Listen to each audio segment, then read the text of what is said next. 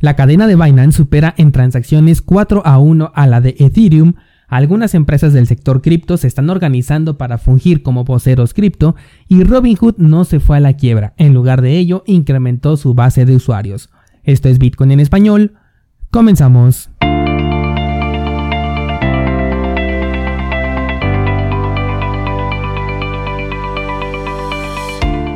Hola, soy Daniel Vargas y esto es Bitcoin en español un lugar donde hablamos de la tecnología más revolucionaria desde la invención del Internet.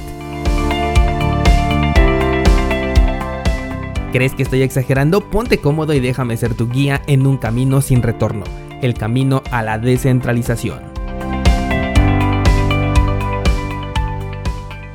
Bienvenidos descentralizados, hoy es viernes 9 de abril de 2021 y de las criptomonedas que normalmente les damos seguimiento quiero destacar esta vez a IOTA la cual en términos de dólares ha alcanzado el nivel de los 2 dólares. Recuerda que según el último análisis que hicimos, tenemos el objetivo en los 2.5 dólares por moneda. El movimiento ha sido bastante lento, pero hay que tomar en cuenta la consolidación de todo el mercado entero que hasta el momento no ha marcado ningún cambio en todos los análisis alcistas que hemos hecho, pero sí ha influido en que los objetivos, bueno, pues tarden más en alcanzarse. Esto cambiaría a menos que veamos una fuerte corrección que ya nos haga replantear entonces ahora sí los objetivos y las probabilidades de todo el sector cripto.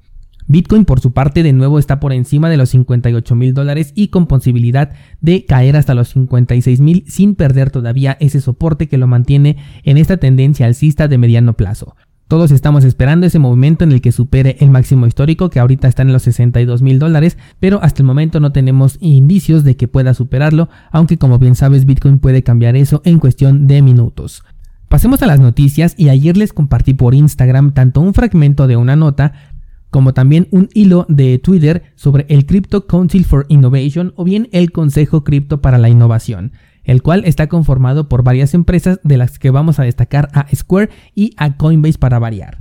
Vamos a tratar con pinzas esta información ya que lo que vas a encontrar en las notas es el apoyo por parte de empresas centralizadas para que gobiernos, reguladores y bitcoiners tengan una sana convivencia. Según lo que se publica, estas empresas a través de este consejo pretenden explicarle al gobierno lo que realmente es el sector de las criptomonedas para poder evitar confusiones y conseguir una regulación más adecuada para todos nosotros los bitcoiners que considerados. Esto lo voy a desarrollar a profundidad el día lunes, pero quiero dejar en el aire lo siguiente para que lo vayas considerando. Los verdaderos ataques a Bitcoin suceden de esta manera, diciendo que son para mejorar la tecnología y apoyar a los bitcoiners. Considerar que Bitcoin se le puede atacar solamente por el lado técnico gastando millones de dólares en un ataque cuya probabilidad de éxito es casi nula es un error porque ya hemos visto en ocasiones anteriores cómo se puede atacar a Bitcoin de maneras diferentes. Por ejemplo, en 2017 Segwit 2X fue uno de los temas más sonados, que por un lado decían que estaban buscando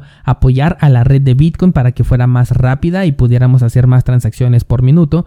pero la realidad es que la solución propuesta, solución entre comillas, eh, en el largo plazo tendía a una centralización de la que los más grandes podían aprovecharse. Esta propuesta de Segwit 2X prácticamente buscaba incrementar el tamaño del bloque al doble, y casualmente estaba liderada por empresas del tipo de Coinbase nuevamente, Bitfinex, Bitso, Bittrex, HitBTC, Bitrefill, entre otros actores. Y esto se puede considerar como un ataque a Bitcoin porque se buscaba reducir la descentralización del protocolo aunque fuera a largo plazo. Las empresas no juegan a obtener resultados de forma inmediata y eso es algo que hay que preguntarnos cada vez que vemos que ofrecen nuevos servicios o que quieren realizar un nuevo movimiento. Hay que preguntarnos qué es lo que realmente están buscando ganar ellos en el largo plazo porque finalmente son empresas y jamás van a ver primero por el usuario, siempre lo harán primero por su empresa. En el caso actual se repite la historia, ya que estas empresas quieren ser la voz de los bitcoiners, quieren fungir como representantes de lo que nosotros queremos del gobierno y de sus regulaciones. Y esto va muy de la mano con lo que platicábamos el día lunes sobre las empresas centralizadas y si debían de existir o dejar de hacerlo. Una cosa es utilizar los servicios centralizados, utilizar exchanges, que yo mismo te he dicho cuáles son los que, los que utilizo normalmente, siempre que nos ofrezcan un beneficio y otra cosa es apoyar a estas empresas, cosa que yo aquí sí no hago. De hecho, yo siempre te he recomendado utilizar mejor plataformas descentralizadas, incluso tenemos un curso de cómo utilizar Bitcoin de manera descentralizada para poder evitar el uso de estas empresas a menos que bueno, pues nuestras necesidades nos hagan eh, utilizarlas, ¿de acuerdo? No tenemos ninguna necesidad de apoyar a ninguna empresa porque simple y sencillamente Bitcoin funciona exactamente igual con y sin estas empresas. Si todos los exchanges centralizados desaparecieran de un día para otro, quizás tendríamos un par de meses de un poco de caos con los exchanges descentralizados a tope, pero después de ello vería salir cientos de soluciones descentralizadas listas para cubrir ese gran hueco que dejaron las otras plataformas. Así que para nada son indispensables y a qué me refiero con apoyar a estas empresas.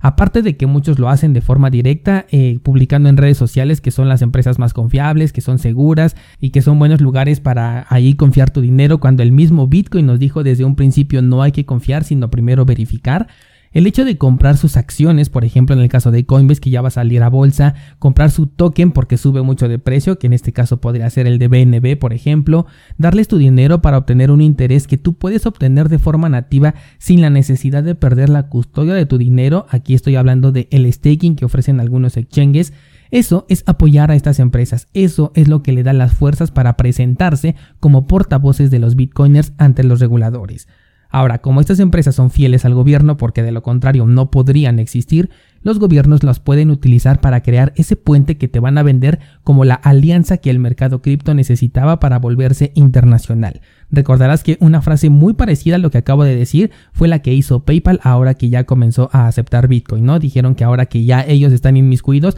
ahora sí Bitcoin tiene las capacidades de llegar a todo el mundo, cuando la verdad es que Bitcoin llega a países donde PayPal no lo hace. El tema da para mucho más, por eso dame oportunidad de prepararlo y el lunes lo vamos a abordar más a fondo, pero lo que sí, prepárate porque estás viendo el nacimiento de un ataque directo hacia Bitcoin. Y ojo descentralizado con aquellos youtubers que apoyen a esta iniciativa porque dejarán ver una de dos cosas, o que no comprenden lo que está sucediendo o las complicaciones que podría tener esto en el futuro, sobre todo si dentro de su contenido continuamente apoyan e incentivan el uso de Coinbase, Binance o plataformas que te pidan Know Your Customer forzoso, o bien dejarían ver que la descentralización no es un tema importante para ellos y están en este sector únicamente por las ganancias de dinero fiat.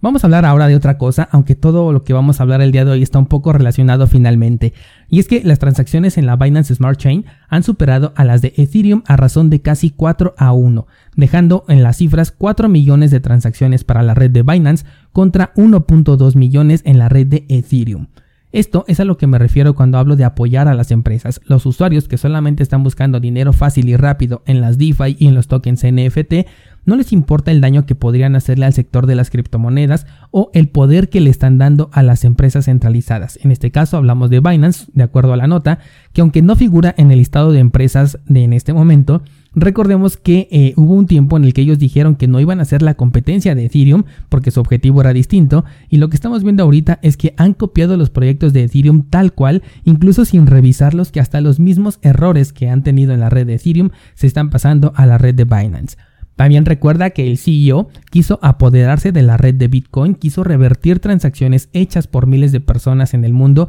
y esto lo dijo en una, eh, en una, en una transmisión en vivo solamente para recuperar el dinero que le robaron de su exchange. Un robo que por cierto algunos ni siquiera creen que realmente ocurrió.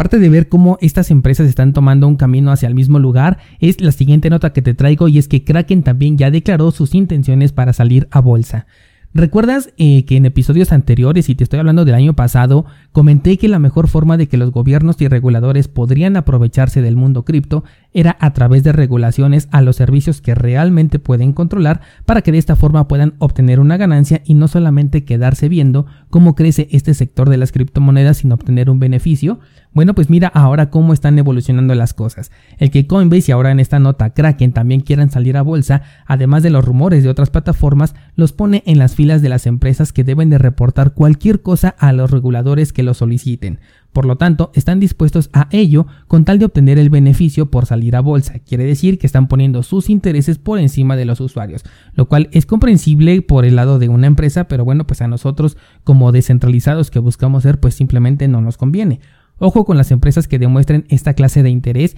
y hay que preguntarse por qué otros gigantes no seguirían estos mismos pasos, porque algo me dice, esto es especulación propia, que Binance, por ejemplo, va a presumir de que es una empresa que no quiere salir a bolsa, que su interés está dentro del mundo de las criptomonedas, pero la verdadera razón por la que va a hacer esto es porque esta empresa tiene muchas cosas turbias por detrás. Por ejemplo, el hecho de que nadie sabe en dónde están ubicadas sus oficinas principales, cosa que tendrían que decir de salir a bolsa, o a qué jurisdicción realmente están reportando, que seguramente es la jurisdicción de China, y además han mentido deliberadamente al compartir esta información, siendo desmentidos por los propios gobiernos y en varias ocasiones huyeron de, algunos países para poder evadir la carga regulatoria. Así que Binance es un caso muy particular que si no se postula para salir a bolsa es porque tiene todo un pasado que no le ayuda mucho.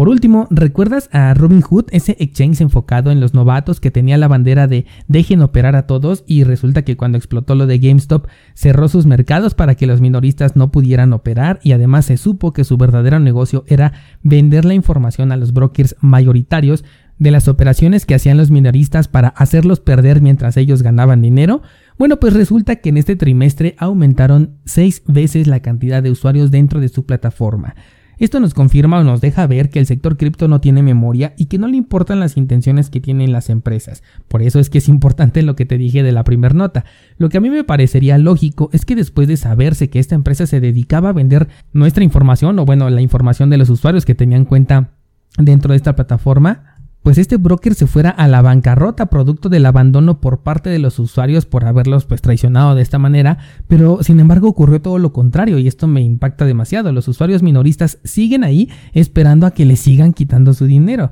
Eso o la nota que te acabo de compartir es falsa y parte de una estrategia publicitaria para atraer a nuevos incautos porque ya no les quedan tantos usuarios para poder seguir siendo rentables. ¿Tú qué opinas descentralizado? ¿Crees que realmente la plataforma haya incrementado en seis veces la cantidad de usuarios? ¿O que se trate de una nota de mercadotecnia para poder atraer a nuevos incautos? Como ves, esta semana estuvo muy interesante con el tema de la centralización y el lunes no te pierdas el episodio porque vamos a hablar a fondo de por qué la creación de este nuevo consejo es un mal augurio para Bitcoin. Y por cierto, hoy iniciamos el curso del Exchange de Waves Ahora sí vamos a ver todos los servicios que nos ofrece esta plataforma porque no nada más es un exchange, sino que también tiene servicios de inversión y otras cosas que vamos a ir viendo. Vamos a ver cuáles de ellos son descentralizados, cuáles no son descentralizados porque tiene de los dos y cómo vamos a poder sacarle beneficio a este exchange a fondo. Cursosbitcoin.com, hoy subo la introducción a este curso y el lunes seguimos platicando.